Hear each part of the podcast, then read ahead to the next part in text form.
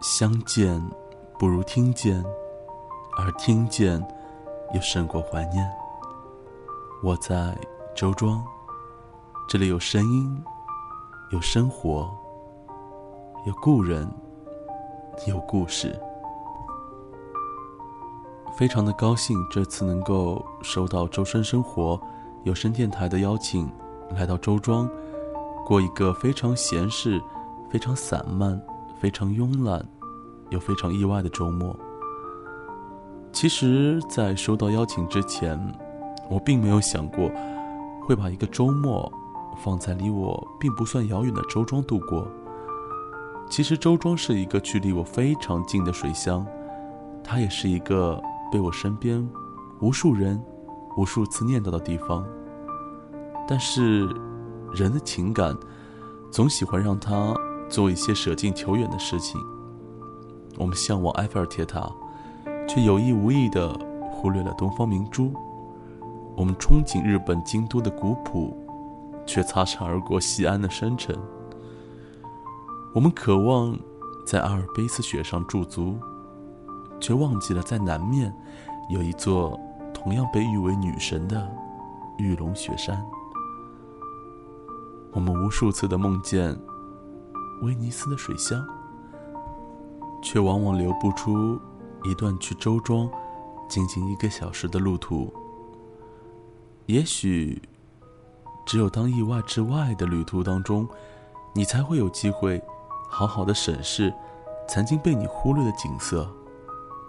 而当我们在意识到，在如此靠近的、闲适的、就在当下的这样的一座小镇时，我们才会格外的小心翼翼的去品尝它背后的人和故事。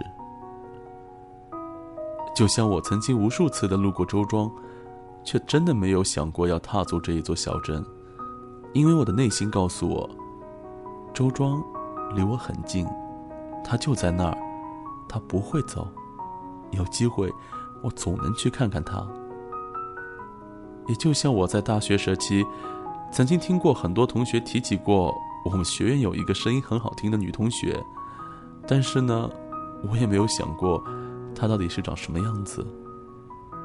是的，旅行啊，它能给人带来的最大的快乐，很多时候就是在陌生的地方遇见熟悉的人和故事。当陌生与熟悉面面相觑时，许多有意思的故事。就会被娓娓道来，就像你们和我都想不到，在周庄接待我的女主播木原，就是我大学的同届、同校、同学院的女同学。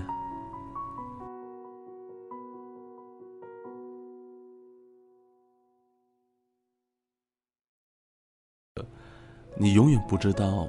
会在什么地方遇见什么样的人？在周庄的时候，我住在了一座非常有意思的一个小屋里面。墓园告诉我，这是由一对老夫妻所平时看管着的一座民宿。当我踏入他的厨房的时候，我第一个反应就是告诉墓园，这对夫妻有一个人一定是处女座。因为我从来没有见过摆放着这么整齐的碗筷，也从来没有看过一间厨房可以被整理得如此的一丝不苟、一尘不染。晚上，当我把门锁上的时候，已经是晚上的十点多钟了。周庄的街道格外的幽静，甚至呢，有着一丝丝的寒意。当时我就很有。心机的告诉木原：“我说，哎，你说这样的一个时候，这样的一个环境，在一座如此让人可以忘记现代化城市的地方，你会想起什么？”这时候，木原给我导游了起来。他告诉我，紧挨着我所住的民宿的边上，是周庄很有名的一个旅游景点，叫做怪楼。它是原来的。一个媒婆所居住的地方，当时我就有点毛骨悚然，然后脑洞大开，我就自己在想，为什么一个媒婆居住的地方会被大家如此的放在一个旅游的热点当中来开发？然后为什么它边上会有一座辟邪的一个八宝玲珑塔？又为什么它要被称之为怪楼？是不是这个媒婆的背后有着什么让人觉得可怕的故事呢？然后我就整晚的有点辗转反侧，睡不着，心想着晚上当我关完灯之后，会不会遇见那个媒婆的灵魂？他会跟我诉说怎么样的故事呢？后来我才知道。其实，之所以叫做怪楼，是因为现代的科技手段，把它打造成了一个非常有意思的一个旅游景点。你可以在这里感受到穿墙走壁、隐身人、空中浮游、小人国、从巨蛇的口中脱险等等这一些，你可能以前只能在科幻片以及童话小说中才能看到、感受到的情景。然后，它这里还有一个叫做可以看得见的声音，应该就是通过全息的幻听术，让你能够感觉到时光倒流，回到了千百年之前的周庄，身临其境的感受传说当中的奇异情景。后来我才知道，原来所谓的怪楼，只不过是一些奇怪的科学技术。让你在古色古香的周庄当中，感受到一些不一样的体验。所有我自己脑补的一切，都是自己的多虑。当然，当我跟木源分享了这样的一个胡思乱想之后，他就觉得，哎，其实很多人来周庄是想要寻找慵懒的感觉、休闲的气氛，但是很少有人会带着一丝探险的感觉来周庄。于是，在大半夜的之后，我们两个无聊的人就带着相机，然后去踏遍了那些周庄平时很少会有游人去的地方，寻找着一丝丝自己可以想象成的恐怖的情景，把它一一记录下来。哎，你还真别说，当你带着一些特定的情绪和目的，去想要寻找什么的时候。你所在的环境，也会慢慢的为你的情绪所渲染。那个晚上，我们拍过很多奇怪的角落、奇怪的门源、奇怪的场景，然后我们自己也没有想到，其实周庄的晚上也是可以带着这样的一丝丝幽静，又有一些恐怖的气氛的。这和我们平时想象当中的周庄截然不一样。即便墓园已经在这里生活了将近一年，他应该也是第一次感受到这样子的一个气氛，以至于在最后准备结束晚上夜游周庄的之际吧，他还给我开了一个玩笑，他一直指着离我的住宿不远的一个小宾馆的二楼，告诉我有一个人在那里下棋。可事实上，在我的视线里面，我的确看到了一个棋盘。两个椅子和一张桌子，但是却并没有看到任何的人。当时墓园还信誓旦旦地告诉我，他有听到下棋的声音以及点燃打火机的声音。可是，在我，在我这一边，我是真的感受到的只有一丝丝的安静，没有任何的杂音。所以我不知道是真的我们的情绪渲染了我们自己的眼睛，还是。他真的有在跟我开一个有点吓人的玩笑呢。在度过了一个 有一点惊悚的晚上之后呢，第二天最有意思的莫过于墓园带我去游览了一下周庄的水道。我们整个的游船过程是应该是围绕着沈万三的故事所进行的。给我们划船的船娘是一位非常有意思的一个大姐。当我们在路过双桥的时候，大姐还扯开了嗓子给我们唱起了江南小调《茉莉花》。那是我第一次身临其境的听到真人不用麦克风而用最原始的声带所唱出的江南小调，出乎意料的好听，出乎意料的震撼人心。特别是当他在桥檐底下唱起了《茉莉花》时，桥洞的回音伴随着他的歌声时，就仿佛像身临其境的在听到船娘在千百年之前一边摇着船，一边唱着歌，然后周围是熙熙攘攘古时周庄的商业繁华的景象。声音的确是可以给人带回到过去，穿越回时空。沈万三的故事。我们或多或少都有听过，但是真正的让你说得出来的，我想可能也就是“聚宝盆”这三个字。所以非常有意思的，在船娘的导游之下，我们把沈万三的出生、发迹、没落到去世，整个的一个人生轨迹都游览了一遍。当我们快要结束这次的游船时，船划过了镇北的银子浜，那里有一条非常清冽的小溪，平红皂绿，芦苇交错。当时船娘就告诉我，人们当时传说银子浜的尽头有一湖水，下面通着泉，万年不枯，而在水下。有一座古墓，非常的坚固，在这里埋藏着沈万三的灵柩。河面上泛起的粼粼波光，就像是无数的碎银在闪烁，笼罩着格外神秘的色彩。所以我就又在想，会不会某一天，《盗墓笔记》会盗到沈万三的墓来呢？这儿可是一个大财主啊！其实整个周庄之行给我最深印象的，就是周庄生活有声电台的录音棚，它就毗邻在陈逸飞纪念馆的边上，看似像一个咖啡馆，其实步入里面却是活生生的一座录音棚，一台电脑，两个麦克风支架，然后有咖啡。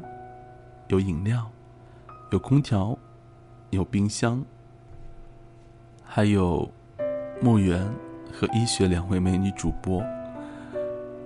我在录节目的时候，会时不时的遇见有游客被我们吸引而来，很自然的就走进这间小屋，然后左顾右盼，向我们投来非常好奇的眼神。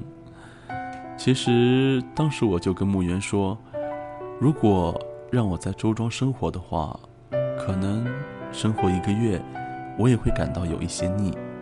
但是，如果给我这样的一座小屋子，我也可以在这里生活上好几年。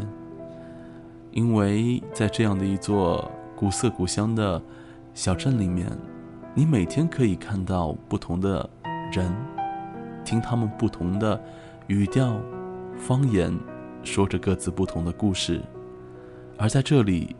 你可以把不同的故事，用声音做成不同的节目，而这，又是我们许多主播所愿意、所想要做的事情，和想要过的生活。所以，你永远不知道，在什么地方，你会遇到什么样的人，在什么样的城市，你会听见怎样的故事。我是鬼边士，我在周庄。我在倾听周庄的生活声音。也许这一期节目，我无法有声有色的给你介绍周庄所有的风景、所有的人情、所有的美食，因为我想，最好的广告就是最简单的描绘。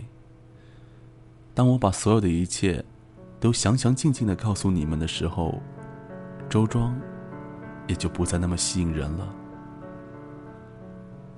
同样的水，不同人的味道是不同的；同样的景，不同人的眼光是不同的；同样的周庄，不同人的故事亦是不同的。我在周庄，你。又在哪里呢？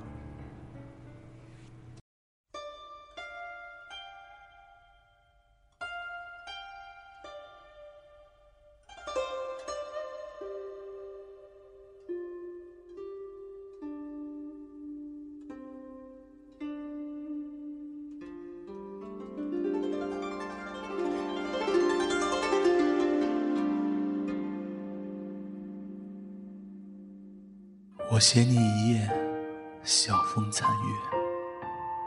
你留我三世，红尘残月。最恋是一梦，风华三千；最苦是三生，许我空缘。弹指一挥间，恋不尽繁华人间。尺素笔墨间。留不住长恨流年，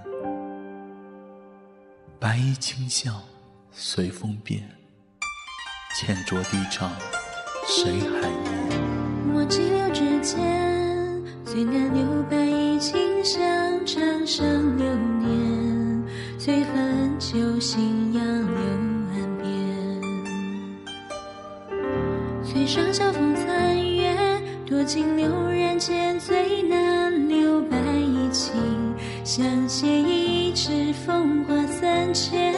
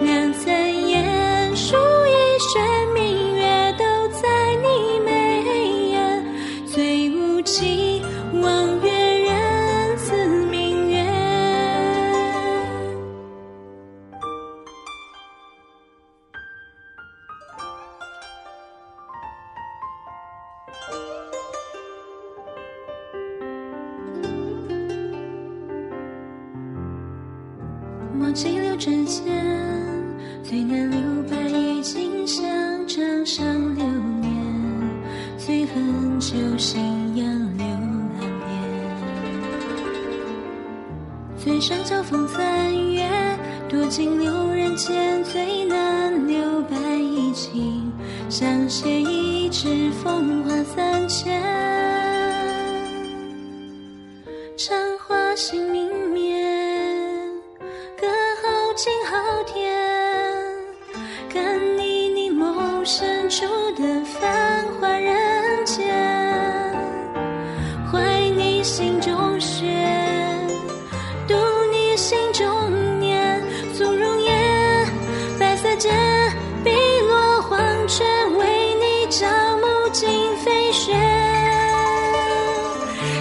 求归，自是。